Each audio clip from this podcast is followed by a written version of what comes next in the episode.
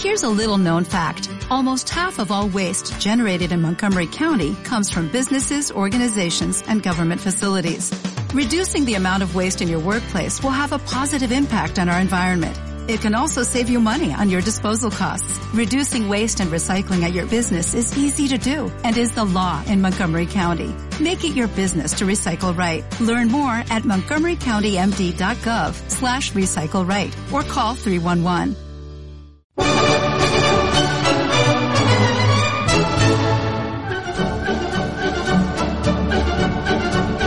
Bienvenidos a El Mundo en 20 Minutos.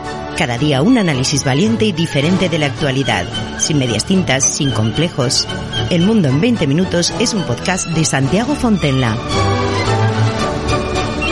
Bueno, pues bienvenidos a todos aquellos que os habéis decidido por pasar un rato con nosotros. Hoy vamos a hablar de Ucrania, vamos a hablar de Rusia, vamos a hablar de carros de combate. Hemos, eh, yo creo que ya hemos dedicado eh, por lo menos dos programas a hablar de carros de combate, lo que pasa es que están otra vez de absoluta actualidad y nada, le hemos pedido al coronel Enrique de, de, Ibero que nos acompañe de nuevo y que hablemos un poco sobre el tema de los carros que está de máxima actualidad. Don Enrique, ¿qué tal? Bienvenido. Hola Santiago, ¿qué tal? ¿Cómo vamos por ahí? Aquí estamos, seguramente que peor que vosotros en Málaga, que estáis ahí muy bien, aunque hará frío, lógicamente, pero Málaga no creo que sea el norte.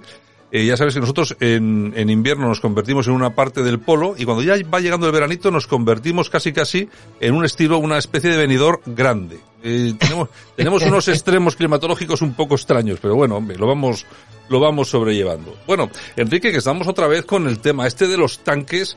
Tú fíjate, eh, si no habrá cosas de las que hablar, y al final Estamos hablando de carros de combate, de que se envíen a Ucrania, de que no se envíen a Ucrania, la cuestión, pero lo esencial de todo esto es que la decisión de la entrega se ha tomado, ¿no? O, o, por lo menos está muy avanzado. Sí, la verdad es que esto ya va siendo un culebrón, porque realmente el tema de los carros de combate, que en un principio parece ser que no, no se decidían a entregarlos, las presiones que han efectuado sobre Alemania, porque hasta ahora se habían entregado carros de combate de la antigua Unión Soviética, los que tenían los países de la, antiguo, de la antigua Unión Soviética. Y eran modelos eh, de los que utiliza Rusia, T-72 y evolución del, del T-72 y realmente no eran, eran unos carros de combate muy anticuados y se han ido desprendiendo eh, la República Checa, Polonia, eh, en fin, de todos estos países de ahí del este se han ido desprendiendo de ellos. Eh, no habían entregado pero Polonia empujó muy fuerte, Polonia que tiene carros de combate Leopard 2, pues presionaba mucho, claro, ve al enemigo muy cerquita y presionaba a Alemania. Alemania no daba su brazo a torcer hasta que le sacó la promesa a Estados Unidos de que ellos también mandarían carros de combate, el M1 Abrams.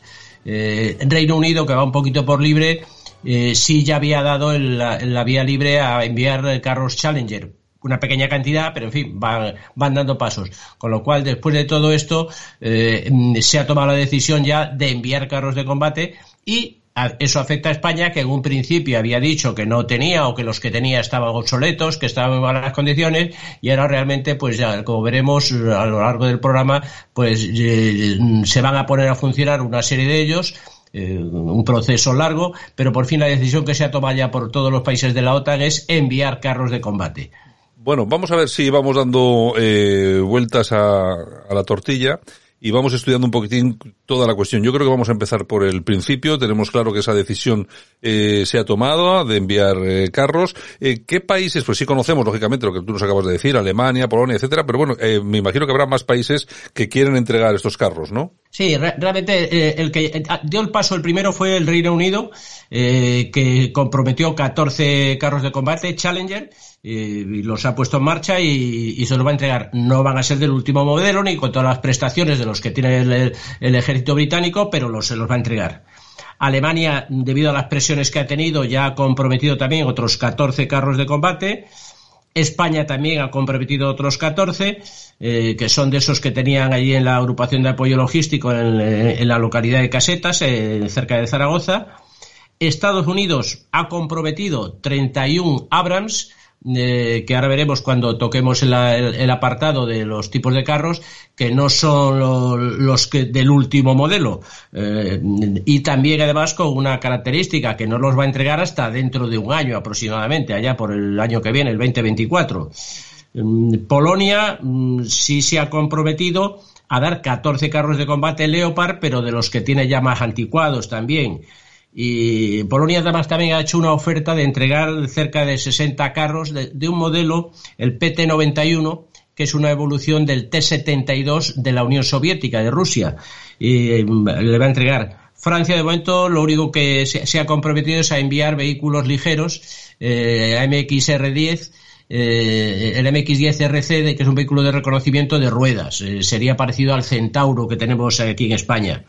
Y también Dinamarca y Holanda se han comprometido a entregar carros de combate también, el Leopard, que es lo que tienen.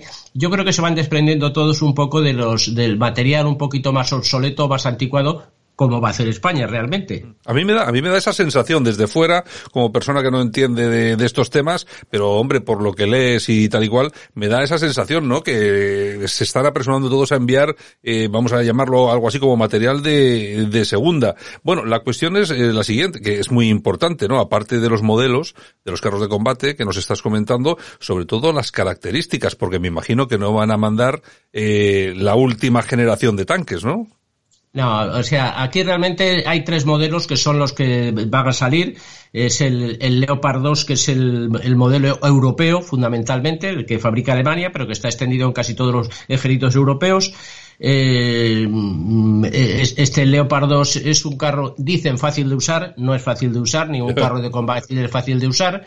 Eh, requiere un periodo de instrucción del conductor eh, importante. Una cosa es tener el carnet de conducir de un vehículo un camión. O sea, estamos hablando de dos cosas muy distintas.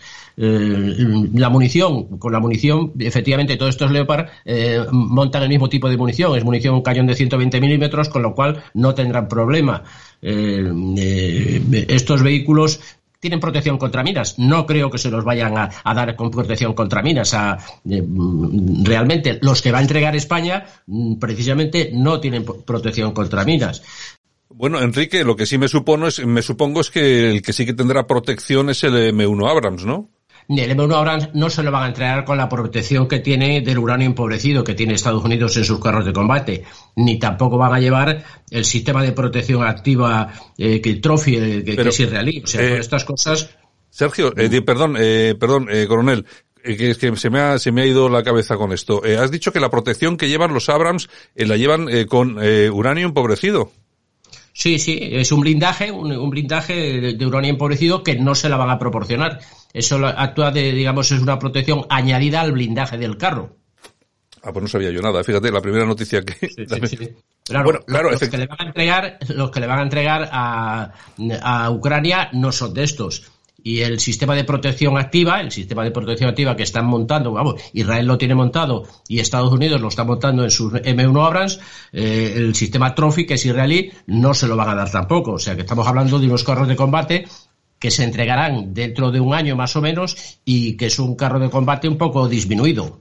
Ya, y, aparte de complicado de manejar, no es nada sencillo. Sí, sí, el carro de combate, el, el Abrams es un carro de combate que no es fácil de manejar, todos, vamos, y el Challenger, que además tiene una variante, el Challenger tiene además añadido que es un cañón de ánima rayada, de 120 milímetros, pero de ánima rayada. La munición tiene que ser distinta, no va a ser la misma. Con lo cual estamos hablando de una serie de, problemas. Eh, los carros Challenger, el jefe de carro, necesita un mínimo de instrucción de seis meses para convertirse en un buen jefe de carro. O sea, mm, hay cosas que se venden de una manera y parece ser que va a llegar el carro de combate y lo van a poner ya a combatir, eh, ni muchísimo menos. O sea, eh, realmente creo que hay verdaderos problemas con eso. Eh, no, que como cosa curiosa, España han salido hoy de ahí, de, Bilbao, han salido de, en un buque eh, que no es de la, de la Armada, un buque contratado, un buque civil, han salido 20 eh, TOAS, 20 transportes orugas acorazados con destino a Ucrania. Sí, yo, yo había visto, había visto la noticia, porque los había visto en los camiones, había visto fotografías en los camiones y han salido, han salido del puerto de Bilbao, efectivamente. No sé lo que durarán allí, no sé lo que durarán en... El, el, el, TOA, el M113 es un vehículo antiguo, yo lo he conducido allá por los años 70, y es un vehículo que en su momento fue muy bueno, pero el blindaje es muy ligerito, sirve contra armas automáticas, no sirve contra proyectiles superiores a, a 20 milímetros y, o, del 1270 incluso tengo, creo que no sería. Los que va a entregar España, pues realmente mm, es el Leopard el, que tenemos almacenado, como, tenía, como decíamos. Le tienen que hacer una, eh, en qué estado se encuentran, eh, qué hay que reparar. O sea, esos carros de combate va a costar mucho dinero y, y, aunque la ministra de Defensa ha dicho que allá para el mes de marzo estarán, yo no me lo creo realmente. Eh, es un carro de combate que lleva mm, del orden de 15 años ahí almacenado, al cual se le han retirado muchas cosas. Inicialmente parece ser que hay 14 que están más o menos en buenas condiciones y que son los primeros que van a enviar. Mm, yo tengo mis dudas de que puedan seguir sacando de esos 50 carros de combate que hay ahí, se pueda sacar mucho más. Es que según como lo, como lo pintas tú y bueno, y como se, está pintando las noticias, parece que más que carros de combate, lo que se les está enviando son pequeños ataúdes rodantes, porque claro, no llevan ni la protección que tienen que llevar los sistemas. Pues claro, otra cosa es eso, lo que te iba a comentar antes, lo de los sistemas. Bien, eh, un tanque no solamente sirve para disparar el cañón, es decir, tendrá que llevar algún otro, algún otro sistema de última generación, de detección, etcétera, etcétera, que me imagino que de esto tampoco llevarán, porque si es muy avanzado, lo que no se va a arriesgar Estados Unidos es a que un tanque, un carro de combate caiga en manos rusas y pueden hacerse con la tecnología, ¿no? O sea, que imagino que es todo muy complejo y muy complicado. Así es, efectivamente. Ninguno de los países quiere entregar, y Alemania es la primera que lo ha dicho, que no va a entregar carros de combate de, última generación. O sea, que no eh, se van a entregar, pero mm, se va a entregar. Hombre, algo podrán hacer, está claro. Algo podrán hacer y colaborará y le ayudará a Ucrania, que se ha quedado ya sin carros de combate. Pero realmente esto es un verdadero problema. Mm, porque, mm, claro, con lo que se va a mandar, ¿qué se puede organizar? Porque ese es otro matiz, ¿no? pasaríamos a la parte siguiente ¿Qué se puede organizar? Pues con todos los carros de combate que a lo mejor en, cuatro o cinco meses le pueden llegar allí a Ucrania, pues se puede organizar cerca de un batallón, o sea, 14 carros de combate que entrega España equivaldría más o menos a una compañía de carros de combate. O sea que estamos hablando de, lo que se puede formar ahora sería un batallón de carros de combate. Mm, quizá con esos 60 carros de combate que dice Polonia que, tiene ahí de modelo antiguo del PT-91, pues con eso se podrían organizar otros dos batallones más. Estamos hablando de entidad muy pequeña, no, no, estamos hablando con mucho, estamos hablando de tres batallones de carros de combate, que comparado con el volumen total de carros de combate que tiene Rusia, mm, es poco. Que efectivamente es una ayuda, es cierto, porque se han quedado sin carros de combate, eso sí es cierto. Sí, lo que pasa es que, claro, eh, lo que dices tú, es una ayuda. Eh, claro, estamos, eh, estamos hablando de que son eh, unidades muy limitadas las que las que se van a, enviar que se pueden organizar como bien has comentado tú. Pero claro es que eh, que eso tenga un valor sustancial en el devenir eh, de lo que es el conflicto a mí me, me extraña bastante. En todo caso eh, la cuestión es esa. Estos carros de combate por lo menos algunos se van a entregar. Vamos a ver cuáles son las ventajas y los inconvenientes de este de, de este material que se va a entregar porque claro tampoco no va a ser todo malo claro no, está claro que el, carro de combate le, va a venir muy bien a Ucrania porque no tiene. El carro de combate es un arma ofensiva. Si Ucrania quiere continuar eh, haciendo mm, eh, acciones ofensivas, lo necesita. Los carros de combate que va a recibir son más modernos que los que tiene, sin ninguna duda, sin ninguna duda. O sea que esos sí van a hacer su labor y tampoco hay que decir que, estamos mandando una chatarra pero no se está mandando lo mejor que tenemos, lo mejor que tiene, digamos, Estados Unidos y los países europeos. Inconvenientes, que es lo que se va a encontrar Ucrania, que es lo que se va a encontrar. Va a tener problemas logísticos como el mantenimiento. El mantenimiento de todos estos carros de combate, como vehículos modernos que son, requiere un mantenimiento mm, de, mucho detalle. Después se va a encontrar con la variedad de materiales, o sea, esto va a ser un, un, problema porque la cadena logística que va a tener que montar Ucrania es de distintos materiales. Challenger, Abram, Leopard, o sea, todo mm, con el agravante que he comentado antes del tema de las municiones. Eso es un problema, que la logística se les va a complicar. Van a tener que tener mucho cuidado y muy pendiente esto. Y después los problemas de la instrucción de las tripulaciones. Como he comentado, no es lo mismo tener el carnet de conducir que conducir un camión No es lo mismo eh, instruir a un conductor durante un mes y a una tripulación durante un par de meses y decir, bueno, estos ya pueden ir al combate. No, se requiere una experiencia bastante más grande para ser un verdadero equipo de carro de combate. Eso realmente creo que se habla un poco a la ligera. Y eso, y Enrique, lo que sí que habrá que tener en cuenta, desde mi ignorancia te lo, te lo pregunto. Vamos a ver, el carro de combate o los carros de combate eh, no funcionan por sí mismos. Sí pueden hacerlo, pero usualmente siempre tienen que ir en, eh, de alguna forma, con protección, pues me imagino que sobre tropas a pie, sobre eh, la, eh, siempre artillería, eh, aviación. Claro, prepararse para, para trabajar de, de, forma solapada con, con todo, con todo esto, es que, es que requiere mucho, ¿eh? Ay. Tienes razón ahí. Sobre todo tienen que ir acompañados de infantería. El carro de combate o va acompañado de infantería, infantería mecanizada, infantería protegida, o, mm, o, está echado a perder. El carro de combate tiene que ir con la infantería que le, que, le apoye. Que le, y ahí sí va a ser el, un verdadero problema. Eh, según el Instituto Elcano, para que Ucrania pudiese, digamos, llevar una, un conflicto más o menos saneado, debería de recibir entre 300 y 400 carros de combate y entre 600 y 800 vehículos de combate de infantería. Eh, estamos hablando de unas cifras muy grandes para que Ucrania pueda alcanzar estos, estos números. Yo creo que no se van a llegar que a Ucrania le va a venir bien, sin ninguna duda, le va a venir bien, todo lo que se le dé le viene bien. de hecho, lo está utilizando, pero realmente va a tener un verdadero problema con este arma. Dice, ¿va a ser decisiva lo que reciban? En mi opinión, yo creo que esto no va a ser decisivo. Le va a dar un poquito de oxígeno a Ucrania, podrá organizar algunas unidades, pero después se va a encontrar el problema de que conforme empiecen los problemas de mantenimiento y de averías, pues se va a encontrar con que esos carros de combate, toda esa cadena logística de mantenimiento, se le va a complicar mucho y le va a ocasionar un verdadero problema. Mm. Eh, eh, Enrique, vamos a ver, eh, siempre hablamos del mantenimiento y las averías. Son muy usuales, las, vamos a ver, todos entendemos que un carro de combate anda por encima de cualquier cosa, por lo tanto, tiene que haber un desgaste muy especial, más luego se andan lanzando todos los días proyectiles muy importantes por lo tanto, todo lo que son las armas que lleva encima también tendrá un desgaste muy importante. Pero es, es un desgaste y son averías muy continuadas. Pues mira, realmente la avería, lo más importante es el tema del cañón y el sistema de, del mantenimiento del motor y de las cadenas. Eso es realmente lo, lo, más peligroso del carro de combate. El cañón tiene una vida en función de los disparos que haga y una vez eh, consumida esa vida hay que cambiar el cañón cambiar el cañón de un carro de combate es complejo porque no se cambia de un día para otro. ¿eh? Requiere un cierto tiempo y tener además el cañón de repuesto. Con lo cual, creo que van a tener verdaderos problemas. Eh, Enrique, cuando hablamos de, de, un, hay un tope de disparos para cambiar el cañón, ¿de qué tope de disparos estamos eh, hablando? ¿De 5.000? De, no sé. No, estamos hablando de, entre 500 y 600 disparos de cañón, que es lo que eh, permite eh, tener el arma con fiabilidad y con la puntería necesaria. Hombre, son muy pocos, ¿no? Son pocos, pero es que hay que hacer el cambio de cañón, no hay más remedio. Ya, ya, ya. Bueno, es que claro, que en, en combate, en, una guerra como la que está viviendo, 500 disparos de un tanque, yo he visto vídeos que duran, que duran tres minutos y que los, y que los tanquistas se lían y tiran, y tiran 25 proyectiles. O sea que 500 se hace muy rápido, ¿eh?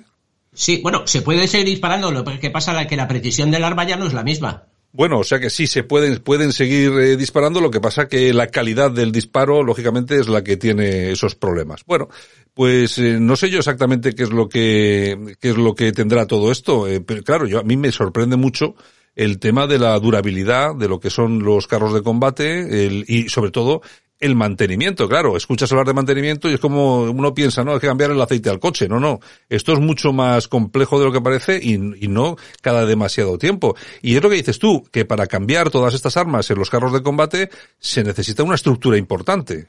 Sí, además se, estima que eh, entre un 15 y un 20% de los carros de combate están en mantenimiento mmm, normalmente, con lo cual nunca estamos hablando del 100% de los carros de combate que tiene una unidad. Bueno, eh, hemos hablado de unos que disparar 500 veces con el cañón, pero claro, otra de las de, de, los problemas que tú también señalabas, el tema de las cadenas. Yo que casi todo todas las personas que vemos esto desde fuera, seguramente nos parecerá la zona, la parte más eh, sensible, más débil del carro de combate, la cadena. Que claro, una vez que hay un problema con la cadena, cambiarlo tampoco es nada sencillo, porque un aparato de estos pesa 40 o 50 toneladas. No, el cambio de una cadena es una operación pesada, complicada y sobre todo muy tediosa. Ya, ya, ya. ya. Eh, porque, vamos a ver, eh, también habrá un mantenimiento cada determinado tiempo, kilómetros, o simplemente, pues claro, esto se, desgastará. Hay que tener en cuenta que cuando estamos viendo imágenes de, de combate, vemos que los tanques andan por encima de cualquier cosa, escombros, eh, lo que sea. Me imagino que tendrá un desgaste muy importante, ¿no? El desgaste de estos vehículos es grande cuando están en combate y cuando están trabajando todo terreno, porque es su, su, cometido, y realmente este, el carro de combate necesita mucho mantenimiento, mucho, mucho mantenimiento.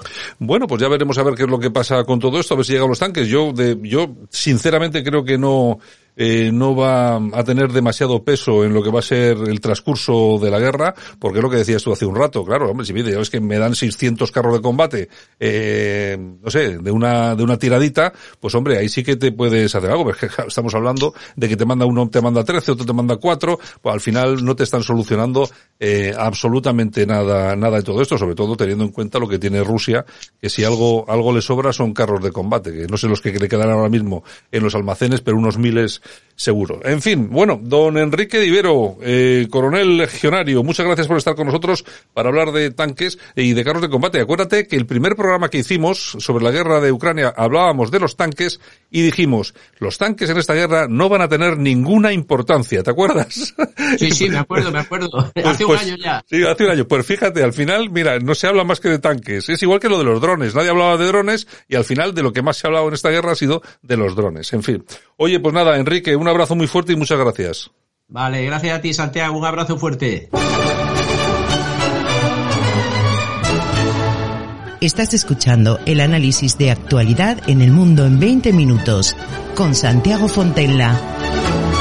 Bueno, pues así es la guerra y así la estamos contando, nos estamos enterando de cosas, pues bueno, que nos pasan desapercibidas porque realmente no entendemos. Entonces siempre tenemos que llamar a nuestro experto y nuestro buen amigo, el coronel Enrique Ibero, que nos cuenta estas cuestiones, como por ejemplo lo que está sobre la mesa con lo del tema de los carros de combate. Ya veremos a ver cómo queda este asunto y lo iremos contando desde luego aquí mismo. Un abrazo a todos, hasta la próxima.